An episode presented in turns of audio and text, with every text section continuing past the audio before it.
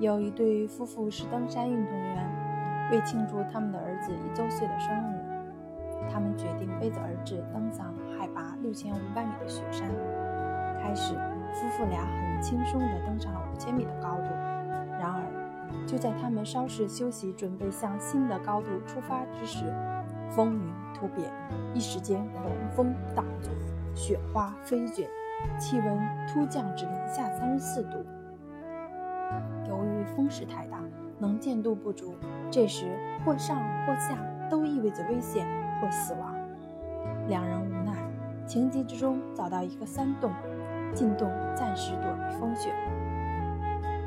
气温继续下降，妻子怀中的孩子被冻得嘴唇发紫。最主要是他要吃奶。要知道，在如此低温的情况下，任何一点裸露的肌肤都会导致体温迅速降低，时间一长就会有生命危险。怎么办？孩子的哭声越来越弱，他很快就会因为缺少食物而死。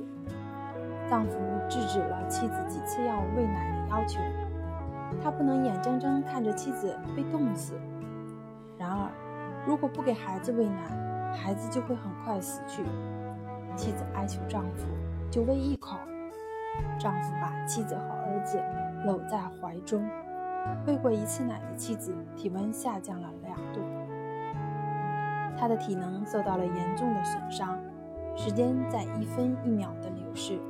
孩子需要一次又一次的喂奶，妻子的体温在一次又一次的下降。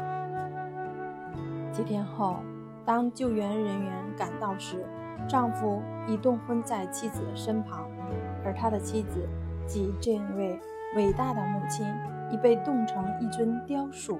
她依然保持着喂奶的姿势，屹立不倒。